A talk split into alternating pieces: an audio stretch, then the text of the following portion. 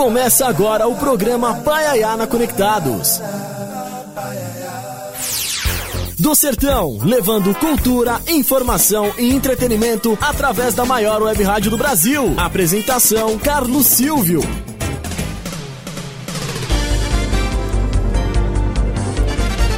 Olá, ouvintes conectados! Muito obrigado a você que nos acompanha através do site www.radioconectados.com.br. Você também que nos acompanha através do YouTube, Paiaiana Conectados, transmitindo agora a nossa programação. Se inscreva, curta e compartilhe a nossa transmissão. E no Facebook também, deixe suas perguntas, deixe suas mensagens. Assim, você também pode fazer pelo WhatsApp 2061-6257, é o WhatsApp da Rádio Conectados. Obrigado a vocês que nos ouvem através da rádio Mega FM 87.5 em Brasília, retransmitindo a partir de agora o nosso programa. O, as redes sociais aqui, o meu Instagram você conhece, curte e acompanha lá, que é arroba CSPaiaiá. Da Rádio Conectados é arroba Rádio Web Conectados. O Twitter da Rádio Conectados é Conectados Rádio e você participa também. Sempre por aqui um convidado especial, uma pauta especial. Hoje a gente vai falar de artes. Afinal de contas, o meu convidado é um artista, cartunista, roteirista. Ele publica suas tiras diárias na Folha de São Paulo desde 1998 tem nove livros editados e colaborações para publicações como Piauí, The Economist, sua adaptação do clássico para quadrinhos de Don Quixote, volume 2, foi um dos finalistas do, do Prêmio Jabuti em 2014, na categoria Ilustração. Comigo aqui nos estúdios da Rádio Conectados, Antônio Carlos Tirone Galhardo. Você não sabe quem é? Senhoras e senhores, Caco Galhardo aqui na Rádio Conectados. Opa, é, ninguém nunca me apresentou com meu nome oficial. Eu sei. O programa de rádio é, é, a primeira vez aqui, viu? É muito legal estar no teu programa, é, chegar aqui no, no Paiaiá, né? É, foi muito legal, já cheguei. Já, o Paiaiá de cara já conta toda a história dele, assim, essa história tão, tão legal, assim, do, do cara que nasceu numa comunidade, ficou num lugar ali sem internet tal, até os 20 e poucos anos, sem tecnologia e tal, de repente vem aqui, está fazendo, né, a gente está nesse estúdio aqui tecnológico, eu tenho certeza que de 90% das pessoas que o pai é atrás aqui para entrevistar, ele deve ter a, história mais interessante de vida do que os convidados. É isso, é isso. É uma honra tê-lo tê-lo aqui, viu, Caio? Você que é uma referência aí, a gente vai falar um pouco da tua história, do, do, dos teus trabalhos aí. É, eu até já começo. Normalmente o cartunista, como a maioria das crianças, é, começa desenhando desde cedo, né? É. Foi o teu caso? E aí eu, eu acrescento uma segunda pergunta. Isso ninguém está ouvindo, só a gente aqui. É. é você começou desenhando órgãos genitais masculinos? Eu costumo dizer que eu comecei minha carreira de cartunista é, desenhando, né? É, é, empolhos, né? Nos cadernos dos amigos ali da, da, da, da, escola, né? O cartunista começa assim, desenhando a professora com o nariz de porquinho, é, sacaneando os amigos e tal. E, e, esse é só o começo, né? Porque vai daí para daí ladeira abaixo, né? É, então a história de, de, de, de, cartunista é sempre isso. Assim, você vai perguntar para todos, desenho desde, desde criança e já fazia umas charges, né? Crescido numa época em que no Brasil também tinha vivido um, um, momento político muito louco, né? Que era a época da ditadura militar. E eu lembro de já. Então tinha muita essa influência de, de, de charge, né? Tinha um, o Pasquim ainda. Então eu gostava disso e já desenhava e tal. Mas eu nunca imaginava que isso fosse virar, de fato, uma, uma, uma profissão, né? Uhum. Mas acabou virando. E, e tá... acabei virando um cartunista. E, e, e, publico né, minhas tiras na, na, Folha de São Paulo já há uns mais de 20 anos e tal. Então, eu tenho mais esse, esse público que me conhece meu trabalho, é mais o leitor da Folha mesmo é, que é onde né, eu, eu, eu mostro meu, meu trabalho diariamente. Que você chegou cedo na Folha. Eu não cheguei tão cedo, cedo viu, de, pai? cedo, mas cedo de, de, de, de profissional no Cartoon, não? É, Ou foi não, o teu grande, foi o teu grande primeiro assim jornal que você não esperava? Eu te, tem assim, tem o, o Angeli, por exemplo, que é uma referência muito Sim. grande para mim, assim, na- nessa área do. Eu, eu cresci, né, é, lendo esses caras, né, na, na época eram os anos 80, né, então tinha o Angeli, o Glauco e, o- e a Laerte, né, que na época era o Laerte. Sim. É, e a gente. E eles desenhavam muito, né, uma produção de quadrinho é, muito intensa e- e- e genial. E a gente, na época, a gente é, é, é, devorava essa produção, né? Era muito importante. Não tinha internet, né? Então saíam uns gibis nas bancas de, de- de jornal, a gente comprava. E aquilo meio que dava um raio-x do, do- da sociedade, da- do, mundo- do, do- do mundo que a gente estava vivendo e tal. Então, para mim, essa. Eu sempre digo que, isso- que a minha formação foi essa, assim. Mais do que a faculdade é, ou, ou as aulas, era sair e, e- e comprar os gibis é, é, na, na banca e ficar lendo esse, esse material. E aí, outras coisas também, né? Que eu sempre fui muito ligado em quadrinho. Eu, geralmente, quadrinho, as pessoas, vou dizer assim, as pessoas normais, pessoas. é, é, elas leem os gibis, né? Mônica, é, Pato Donald e tal, até uma certa idade. Depois você abandona isso e, e- e- e passa de fase. E o quadrinista não, ele continua. Continua. Ele continua, ele vai, vai é, descobre que existe um outro universo. De, tem gente que vai para os super-heróis, né? Para o Marvel. E tem gente que vai para os quadrinhos adultos, né? É, que tem coisas muito, muito legais, assim, quadrinhos alternativos é, é, quadrinhos autobiográficos. O Brasil hoje é um, é um- é um- A gente é top nessa produção de, de quadrinhos, né? É, mais graphic novels, né? Eu tô falando. E também e essa outra vertente do, do quadrinho de humor, né? Do desenho, da- do humor gráfico, né? Que a gente chama. E que, e que o Brasil também é muito... Tem uma tradição muito boa, né? A gente é muito bom nisso.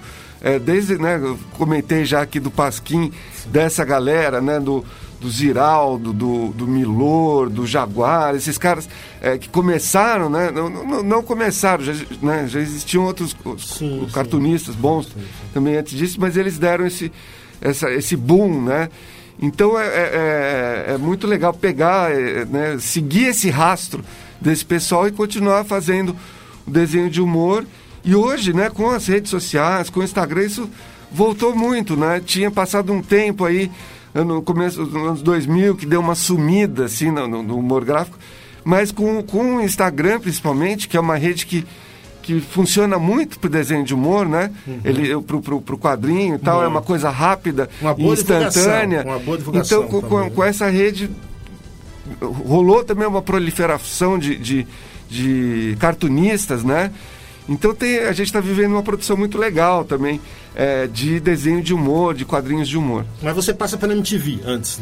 Eu fui trabalhar, né? né, tinha que trabalhar. O quadrinho era um, era um sonho, né? É, gostava de fazer, mas eu, como eu te falei, não, não, não pensava em, em- em viver disso, isso, em- em trabalhar com isso. Então fui trabalhar, né? Isso foi anos 90. A MTV era um lugar muito legal para ir, porque era, né, na no- de novo, né? Não tinha internet. E, e aí apareceu esse canal novo na televisão, que era um canal só para jovens, né? Era uma TV para jovens, com uma, com uma galera bacana, assim, apresentando uns clipes, que era uma novidade, assim. E aí fui trabalhar lá, todo mundo tinha 24 anos, assim. É, então era incrível, era uma, era uma farra trabalhar na MTV nos anos 90, assim. E aí eu, eu ainda trabalhava num, num departamento que era um departamento que fazia as vinhetas. Então eu escrevia, né? E aí escrevi uma vinheta ali em, meia hora, du- duas horas, e aí depois não tinha nada para fazer. Aí eu comecei a fazer os quadrinhos, eu me aproveitei, acho que, dessa situação. E na época eram uns, eram uns pescoçudos, eram os personagens que tinham um pescoço torto. é, porque na época tinha essa. Tinha, tinha Por que, essa... Por que, que você criou aquele Eu personagem? comecei com isso. aquele Então, personagem? eh, veio de um desenho que eu, que eu fiz, que eram duas pessoas com o pescoço torto, uma coisa bem esquisita. E- mas que eu olhei para aquilo e tinha uma situação onde duas pessoas estavam interagindo sem se enxergar. E na época isso bateu muito com a minha visão de mundo, assim, eu acho que todo cartunista ele traz isso, uma visão de que o mundo tava essa porcaria porque ninguém se enxerga, né? Tá todo mundo preocupado com o próprio umbigo. E essa, dessa ideia eu fui, né, fui, fui uh, surfando nessa ideia, né? E aí nasceram várias personagens, esses caras né, que são, na verdade, neuróticos, pessoas neuróticas de, de grandes centros urbanos e tal, e que só trabalham e, e, e desperdiçam a, o tempo, a vida com coisas é, sem importância. E aí, aí foi, né? Eu descobri um, um, um discurso, né? Eu tinha um discurso, tinha coisas para falar e, e, achei um traço. E é engraçado, porque hoje, né? Depois de 20 anos e tal, quase 20 anos que eu, que eu tava, fiquei desenhando esses pescoçudos, hoje tá, parece que era uma coisa um pouco profética, né? Porque tá todo mundo olhando, mesmo, olhando né? para o celular, com o pescoço ali para baixo, assim, retorcido, é, né? olhando para baixo e com a outra pessoa também, sem se enxergar completamente. Então, na verdade, essa, essa onda ela foi profética mesmo, porque a gente está vivendo uma, uma realidade é, muito, mais, muito mais louca né, do que eu tinha imaginado, da, da, da, dessa coisa das pessoas não se enxergarem. É, é a gente chegou num ponto, ah, eu não enxergo mesmo e, e tudo bem, assim. Eu, né, eu, eu normalização uma, disso. Eu vi uma entrevista outro dia de um crítico musical e ele citou a música da Legião Urbana, Que País é Este? Hum. E ele disse, infelizmente, essa música continua atualizada para um, um cartunista, é, é bom ou ruim quando um personagem desse permanece vivo? Então, é, uma, é, uma, é, é, é, é, ruim, né? Porque você. É ruim e é bom, né? O, o, lado bom é o lado prático que você olha que você fez um, um quadrinho há um tempão atrás e você olha e fala assim, putz, isso aqui continua atual. É, então é bom porque você pode botar esse quadrinho de novo e não precisa fazer o um novo. Sim. Mas é péssimo, né? Porque você vê que, que não evoluiu, não, não, não, não andou, né? Sim. E hoje a gente vive esse essa realidade de, de, de sonhar com o passado, né? O, hoje a gente tem uma, uma, principalmente a nossa elite, né? Uma elite que sonha com o passado. É, sonha com aquela é, é, é da época que, que a pessoa tinha ali um empregado doméstico dentro de casa que não podia é, reclamar de nada, não podia falar e, e, só as pessoas brancas é que podiam estar nos aeroportos, enfim, tudo isso que a gente sabe é, que, que que é esse sonho dessa elite, eles voltaram a sonhar isso com muita força, né? E, e é muito, muito triste isso, porque você vê, não, não tem como a gente andar para frente sonhando com o passado. A gente tem que sonhar com o futuro.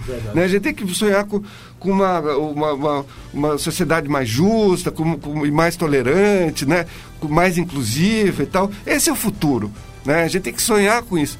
Mas aí a gente continua né? Uma, a gente não, né? Uma parte da população expressiva, né? Continua sonhando com o passado, achando que aquilo que era bom e tal. É, só que não, né?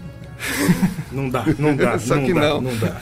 Este é Caco Galhardo. Em 2019 ele lançou o livro 5 mil anos e quase todas as tiras. E parece que ele está trabalhando aí com 5 mil anos e um de Covid. Ele vai falar disso depois do nosso primeiro quadro cultural. Vem aí o jornalista e pesquisador de cultura Assis Ângelo falando de junho, São João. Oi, Assis!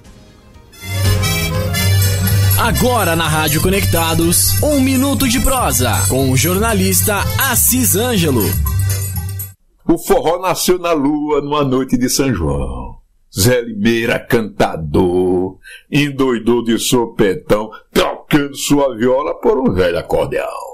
A notícia se espalhou, provocando sensação, e gente de todo canto dançou bem, tomou quentão, aplaudindo a Zé Limeira por tocar com precisão.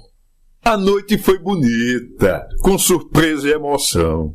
São Jorge tomou um porre, mas bobeou caiu no chão, fazendo morrer de rir seu cavalo e o dragão. Quem foi viu testemunhou com grata satisfação. A lua toda cheia de sonho e balão. E o céu cuspindo estrelas no bizarro de São João. Nada faltou na noite. Nem traque, nem foguetão, nem canjica, nem pamonha, nem fogueira, nem tição. Zé Limeira, lá na lua, fez o diacho, meu irmão.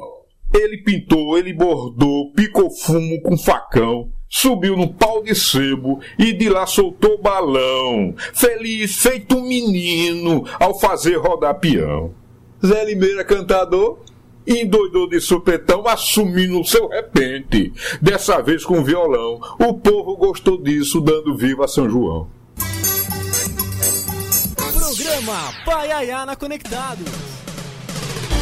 Esse foi o jornalista Assis Ângelo. Você pode acompanhar o Assis Ângelo no blog do Assis Ângelo sobre cultura popular. Lá você encontra tudo. Ô, Caco. Ô, você... Paiaia, desculpa é. te interromper, é. mas achei maravilhoso essa. essa Sensacional, é, né? Assis Ângelo, né?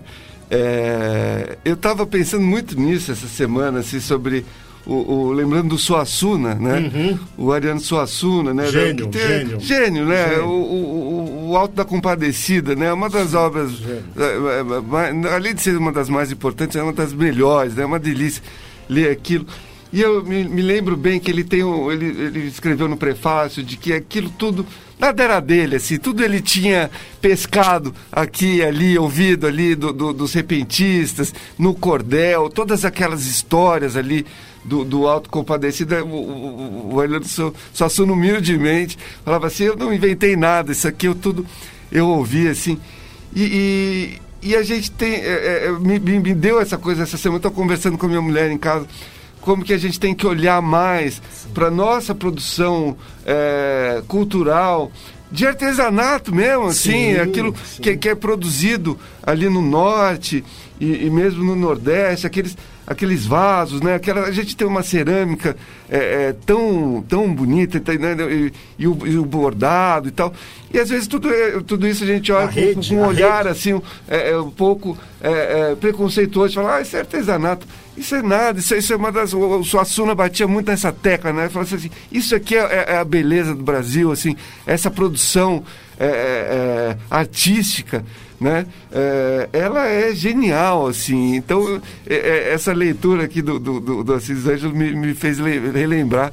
Eu, eu achei legal aproveitar essa oportunidade aqui que a gente está falando no rádio para para lembrar do Suassuna e levantar esse esse Gênios como né? Suassuna tem que ser lembrado sempre. sempre. É. E, então eu vou aproveitar o gancho que você me deu aqui. Foi o seguinte, já que você falou que a gente tem que tem as inspirações que a gente às vezes não cria nada, a gente pega de cria é, inspiração de outras pessoas que leu, tudo.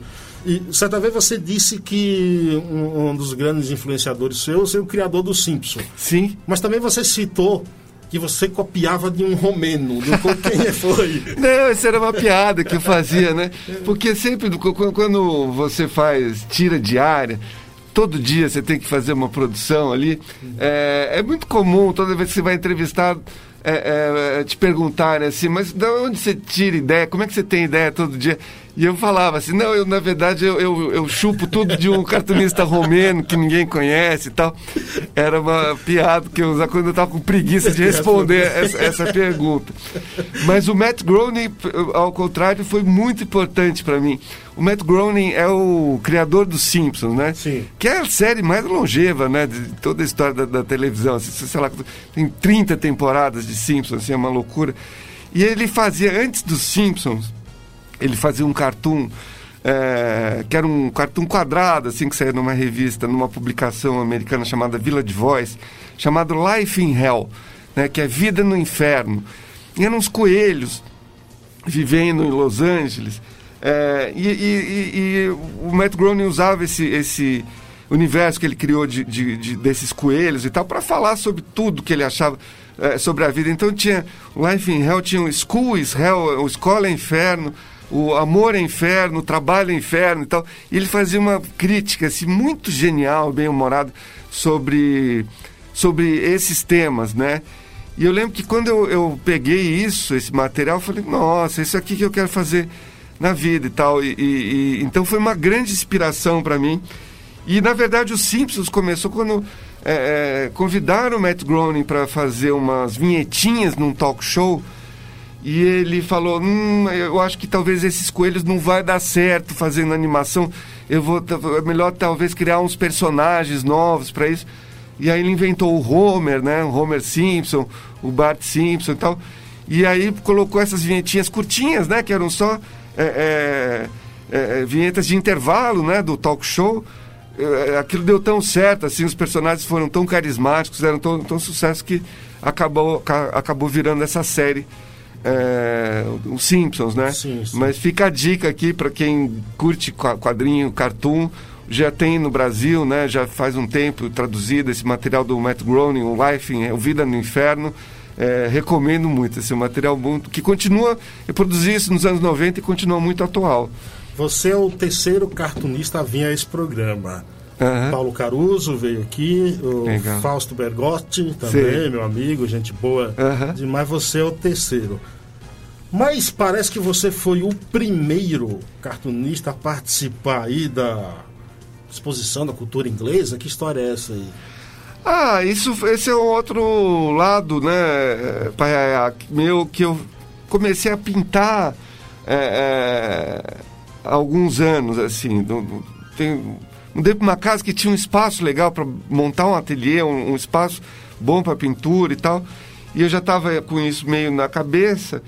E, e, o Adão, que é um outro cartunista que também é da minha geração, o Adão até fez parte ali do Los Três Amigos durante um tempo. Ele começou, ele está pintando, ele mora lá na Argentina e está pintando uns quadros também, umas telas em acrílico. E eu, eu falei, pô, eu, eu acho que eu é, vou, vou, vou, experimentar isso também, porque eu fiquei muitos anos é, escrevendo né, roteiros e tal. E eu me enchi um pouco, assim, eu gosto ainda é, de, de, de, escrever roteiro para série, né? Já tem uma personagem minha, Lili, é esse que virou uma série no, no, GNT, Sim. ali isso já faz alguns anos, foi 2014. Então gosto também dessa coisa de roteiro, mas aí eu comecei a pintar isso, para mim virou uma outra um, um, um lado muito legal, assim, para mim, de, de, trabalhar a cabeça também, assim, ir para um lado mais, é, é, mais solto, mais livre, porque a, a, a história dos roteiros, das séries, virou. Hoje você tem que fazer uma coisa que é muito bem explicada. Porque você escreveu para Cacete Planeta também. Isso lá no comecinho, escrevi um, um, um, um pouco e tal. É, então te, tem, tem essa, mantém essa carreira de, de, de roteirista. Mas aí essa coisa da pintura aí me levou a uma exposição ali no, no Festival da Cultura Inglesa, que eles fazem, faziam, né? Agora com, com, com a Covid eles deram uma parada e fiz um, um painel enorme, uma, umas pinturas, foi, foi uma experiência bem legal, assim. Então tem isso, né? O cartunista, ele, ele faz várias coisas, né? A gente desenha tal para o jornal, faz os, os quadrinhos, mas depois ainda sobra um tempo que a gente é, usa para fazer. É, então, alguns escrevem, né? tem vários cartunistas que estão nesse, nesse mercado do audiovisual, de roteiros, outros estão pintando. Também faço desenho livro infantil, estou desenhando livro infantil para a Companhia das Letras. Então a gente tem, uma, tem essa coisa meio inquieta mesmo de, de, de produção, assim, de uma necessidade de, de fazer muita coisa. É, o, o, na verdade, o, se olhar bem, o teu personagem hoje o pescoçudo lá, tem um pouco de surrealismo de arte ali, né? Era uma coisa bem, bem esquisita, né, pai? É, que eu fiz ali no comecinho da minha carreira. É, é, desenhar esses personagens, era uma coisa. Eu tava, era muito ligado na época com essa coisa do quadrinho alternativo, assim, então eu queria fazer uma coisa mais com essa cara, assim. Eu, eu era até uma época que eu é, é rejeitava um pouco os clássicos, assim. Depois de um tempo trabalhando, assim, que eu vim é, é, é, aprender, na verdade, que a gente nunca deve virar as costas para pro, os clássicos, né? Estou falando, do, no caso dos quadrinhos, por exemplo, do Charlie Schulz, que é o, que é o criador do Charlie Brown, né? Do Snoopy, de toda aquela turma do Charlie Brown. Se você é, é, é olhar para essa produção. aliás, ele é o único cartunista que tá, tem obras no Louvre, né? Sim. Ele é genial o que ele fazia ali com, a, com as tiras, é, é, as mensagens que ele passava, o próprio Quino com a Mafalda e tal.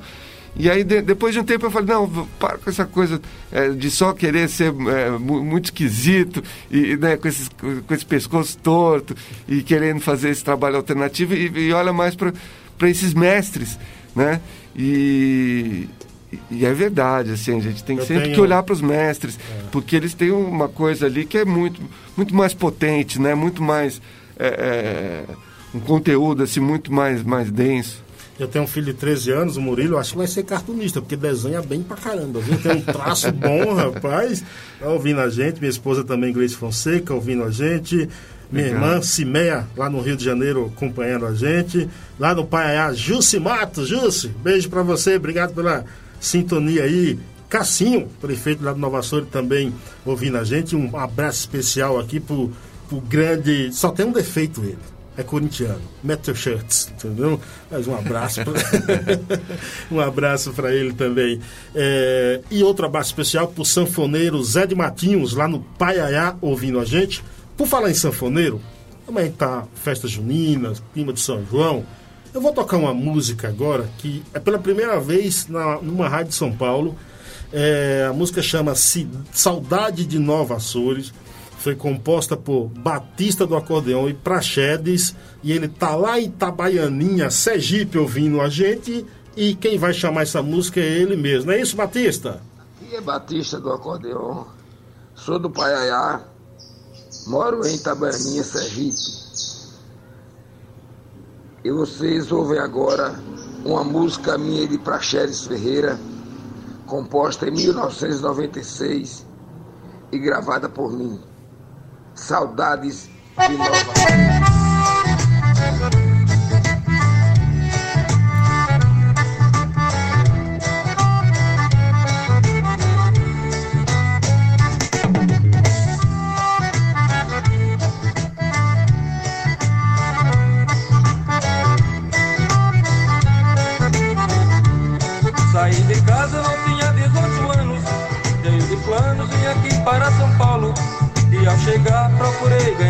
vida Sem esperança de arranjar um trabalho. Sofri bastante dentro da cidade grande Tentei mais grana e também desconhecido.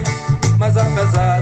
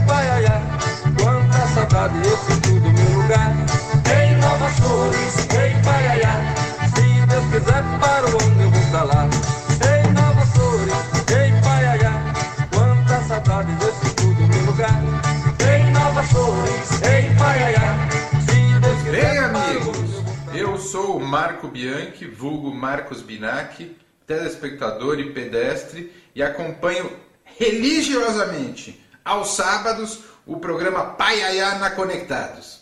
Não deixe... Programa Paiaiá na Conectados.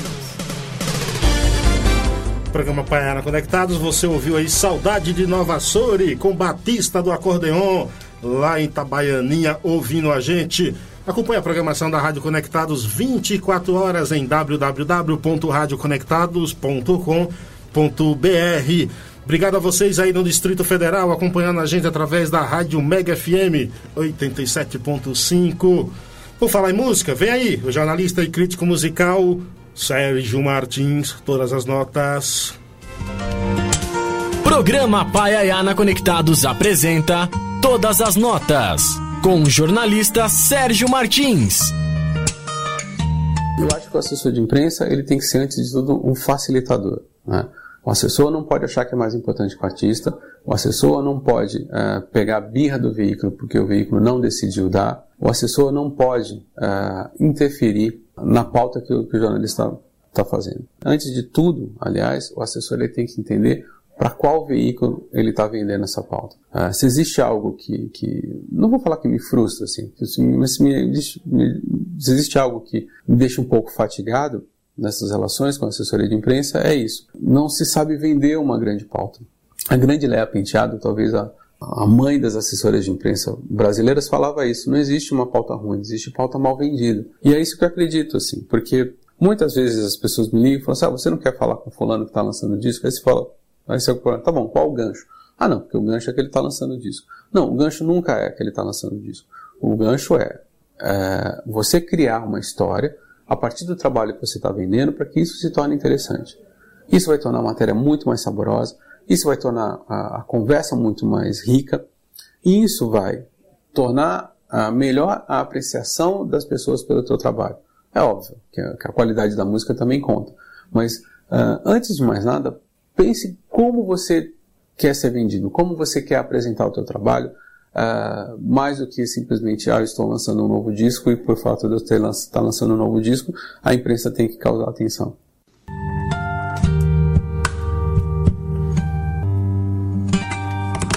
Programa Paiaiana Conectados. Esse foi Sérgio Martins, com todas as notas falando de música. Programa Paiaiana Conectados, hoje recebendo aqui Caco Galhardo, um dos principais nomes do cartoon aí do Brasil. Caco, eu vou pegar aqui uma frase, uma declaração sua de 2012. Você disse o seguinte: a observação do cotidiano é um dos grandes trunfos para a criação dos personagens. É só olhar para os lados que os personagens estão, estão todos ali. O trabalho do cartunista muitas vezes é simplesmente transpor as coisas que acontecem na vida para o desenho. Fecha aspas. O, o, o cotidiano, ele muda ou o olhar que, das pessoas que muda e aí não consegue transpor tanta coisa boa? O pai, eu, eu tenho certeza que lá no, no no Paiaiá, na tua comunidade, eu tô vendo, é que eu tô, enquanto você tá falando aqui, eu tô olhando aquele folhe, um folhetinho aqui com, com festa junina, eu imagino que deve estar tá rolando sim. uma festa junina sim, ali, sim. e a gente tá aqui nesse estúdio, e você deve estar tá pensando, por que, que eu tô fazendo aqui, por que, que eu não tô lá? Dançando a quadrilha lá. Deve ser o evento mais legal do ano, né, talvez, a festa junina ali. É o maior São João da região, lá em Nova ah, é? É. é, imagino. Eu imagino que não tem nenhum cartunista no, no Paiaiá, porque você tem uma sociedade ali mais tranquila, é, né, uma, é, uma ligação com a natureza, né? É, é um espaço, uma criançada jogando ali, é, andando livremente, brincando livremente, tal. É uma outra conversa, né? Sim. É, embora, é claro que também tem os seus problemas, né? Todo lugar tem seus problemas. Claro. Mas quando você cresce numa cidade como São Paulo, como foi o meu caso, você olha para o lado e você enxerga muita coisa, né? Porque tem, tem é, é, é um lado. Eu acho que o cartunista, todo, todos nós, todos os cartunistas, eles têm uma coisa em comum que é, um, é uma certa rebeldia. É, é um. É, você não aceita muito a, realidade. Você olha para a tua realidade e aquilo ali é meio esquisito. É, é uma coisa, você fala assim, não, isso aqui não, não, não, não isso aqui está estranho, não é? Não, não, não pode ser assim. É, e você imagina uma outra realidade. Então, isso qualquer cartunista tem isso, assim, tem, tem essa. Tem um pouco de essa, rock and roll. Tem, tem é, essa rebeldia, assim, satisfação com, com, com, a, com a realidade que, que, que, que te vem e tal. Só que você não é uma pessoa magra e tal. Você olha para aquilo você acha, na verdade, ridículo. Você não, não fica assim.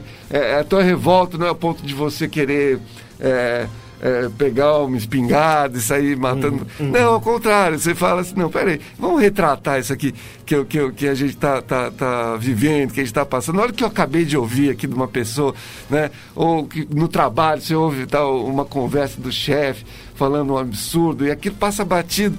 E aí quando você coloca aquilo no papel, aquilo se revela, né? Aquele absurdo do cotidiano, aquilo é revelado assim, e aí você olha para aquilo e você fala: "Ah, é isso mesmo". Você se identifica, né? Então, é, o, o- eu acho que o trabalho do, do cartunista ele, ele, ele, ele traz essa identificação com a, com a, com a realidade e, e- e- chama para esse absurdo, né? Então, quanto mais absurda é, é- é a tua realidade que, eh, eh, né, que, em que você vive, mais cartunista aparece. Então hoje assim tem muito, muito né? Você começa a ter um boom de, de, de cartunistas, porque é uma realidade que está tão, tão surreal, né? Tão, tão absurda, em que né, você começa a, a ter gente falando, retratando isso, precisando retratar disso, falar disso. Mas além dessa coisa mais, né, que eu, nesse caso estou puxando a conversa um pouco para a política, no, no cotidiano, ali no dia a dia, na vida, isso também, né? Isso acontece. É, na, na tua conversa com, com, com a, a- a pessoa, com o teu parceiro, com a tua parceira, com os teus filhos e tal. Isso tudo pisca, né? Essas, essas, é, é, essas situações, essas, essa, esses absurdos cotidianos, né? Então, o, o cartunista é um cara que tem uma antena é, ligada para isso. Assim, ele, ele capta esse- esses absurdos e, e bota no papel. E em 5 mil anos e quase todas as tiras, você conseguiu colocar tudo isso lá dentro? É, tem, não, não dá para colocar tudo, né? Porque é muita coisa, todo dia, né? É tudo. é, é, tem uma coisa que é legal também, assim. Eu tenho, uma filha que é tatuadora, né? Ela tá, tá, tá com 24 anos, ela tá tatuando, ela é, tatua ali em casa, assim, eu peguei um espaço ali para ela montar um, um pequeno estúdio de tatu e tal, e ela faz, ela é uma ótima tatuadora. E eu sempre falo para ela, o negócio é a prática. Você vai fazendo, vai fazendo, vai praticando, vai praticando. Todo dia você vai desenhando, desenhando, desenhando, desenhando. E, e- você vai ver como que o teu trabalho ele vai vai crescendo, vai encorpando, né? Chega uma hora que você começa a soltar o traço, Sim, a coisa sim. fica mais solta e tal. É, então eu sempre dou, dou tô de olho nessa coisa. A, a- a tira diária, por um lado, é uma, uma certa, certa escravidão, assim, você tem que entregar todos os dias, mas, mas ela te dá esse retorno, ela te, te obriga a você praticar todos os dias. O que é uma coisa legal. Eu tenho certeza que eu esqueci já qual que foi a pergunta, eu respondi outra coisa. Mas eu, eu te perguntei se no, eu, tô- eu falei, claro, do livro que você lançou em 2019. O livro. 5 mil anos, se você Sim. conseguiu colocar tudo. Não, então, no- tudo, mas eu botei uma boa parte, né? Esses 20 anos de, de tira equivalem a 5 mil anos, né? É muito tempo, é uma coisa que você. é muito intenso. Então eu, eu precisava, eu fiquei muitos anos sem publicar é, o meu material em livro e tal, e aí chegou. é, quando eu fui ver, tinha muita coisa. Então a, a Companhia das Letras, que é uma ótima editora, né, é, resolveu. Então vamos fazer uma coletânea com, sei lá, quase. Não chegou a ser 20 anos, mas acho que mais de 10 anos de Só produção. na Folha você tem que você tá lá de Desde 97, é, uma, 97, né? é, é, 20 e poucos anos já. Então tinha muita coisa, é, muito material, né? O que era bom. Aí a gente pega ali mais o filé mignon e, e- e coloca, mas foi uma, uma publicação bem legal. Depois eu lancei um outro, né? No, foi no final do ano passado, que era 5 mil anos, mais um Mas de Isso Covid que eu queria te perguntar. que era o, o- o- um livro falando exatamente sobre esse período, né, esses quase dois anos de, de pandemia. É, como, porque isso foi muito rico também, esse período para os cartunistas, né? Porque a gente, Casa, né? a gente já fala que o, o cartunista é, um- é um. É um um quarentena já, ele, ele é um, um existencial, ele já, já é um cara que fica internado ali no seu estúdio, trabalhando, fazendo, desenhando, é, enfiado dentro de casa. É, e, e de vez, sai de vez em quando. Então, não, não mudou muito, assim, mas essa obrigação de, de, né, é, é, de ficar em casa e tal, te leva a produzir mais ainda, né? Quantos livros publicados e, já? Ah, eu tenho ah, mais de 10, acho que tem uns 11 livros. É, entre a maioria de quadrinhos, assim, tem alguns livros infantis que eu fiz também. É, mas esse foi esse último foi só, só sobre esse período do, do Covid. Foi, eu fiz com o Zé Luiz Tarran, que é um, que é um livreiro de Santos. Conheço, é, conhece o Zé Luiz? Realejo. Então, ele tem um. O Zé Luiz ele faz uma, um, um, evento muito legal em Santos chamado Tarrafa Literária, né? Vai vir aqui em breve, viu? É, e aí ele é, é um dos poucos livreiros, né? É, é, porque estão todos sendo é, devorados pela pela Amazon, né? Isso. E como é legal a livraria de rua, né? A livraria de bairro. O livro físico é né? legal. ainda é. existem algumas, eu moro ali, aqui em São Paulo, no bairro das Perdizes, e tem uma livraria de bairro que é a livraria Zácara, que é um cara muito legal, o Lúcio. Ele vive ali com a mulher dele, eles compraram uma casa ali é, muitos anos atrás, então, e eles não têm funcionário, vivem só os dois. E eu, eu fui lá outro dia, falei, e aí, Lúcio, como é que tá é, é, é, a livraria na, na, pandemia? Ele falou assim, Caco, aqui é, não muda. É, a gente tem, continua com o nosso público, é, tá tudo certo. A gente não quer, nunca quis ser nada muito uma Amazon, uma rede. a gente sempre quis ter, ter, esse tamanho. Ele até brincou, ele falou assim, você sabe que tudo que, que sobe muito chega uma hora que, que, que cai, né? E, e, eu, e eu, um dia eu comentei sobre esse encontro com, com o Lúcio, no, com um amigo é, que mora em São Bernardo, o Marcelo Montenegro, que é um poeta, um cara muito legal. Ele, e ele falou que tem uma. Outro dia ele passou na frente de um açougue ali perto da casa dele, que ele viu que tinha uma placa, assim, com o nome ali do açougue, e uma plaquinha embaixo, assim, pequeno desde 1974. sensacional. é sensacional, né? Mas essa coisa, da, da, eu acho que é também um ponto legal da gente falar, já, já a gente já falou de alguma, né, do, do Suassuna e tal, sobre a importância da livraria de bairro, Não, né? Sim, é, sim. Hoje em dia, eu, eu é que eu né, tenho esse privilégio, assim, de poder fazer isso, mas eu prefiro é, pagar um pouco mais e, e, comprar na livraria de, de bairro do que, ambiente, do que dar dinheiro para a Amazon. O ambiente ali, né? Você é, porque você está ajudando a manter um lugar legal ali no teu bairro, um lugar que é gostoso de você ir, de você consultar. É, porque essas coisas a gente perde. Né? E até o convívio com o livreiro claro, é legal, de você claro. trocar uma ideia com ele e tal. É, então é um pouco mais caro. Que são pessoas que têm muito conhecimento. Muito. É, é. Sabem falar. É diferente de você chegar por. É, digamos que eu vendo, seja um vendedor de sapato. E você chega para mim e pergunta: esse sapato é de couro ou não é? E eu não saiba responder. É mais ou menos quando, como anda esse mercado digital de hoje.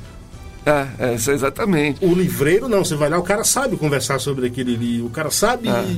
tem um conhecimento, você não sai dali vazio, entendeu? Sim, não, outro dia eu peguei um, um Uber e aí uma hora você precisava mudar de rota e tal.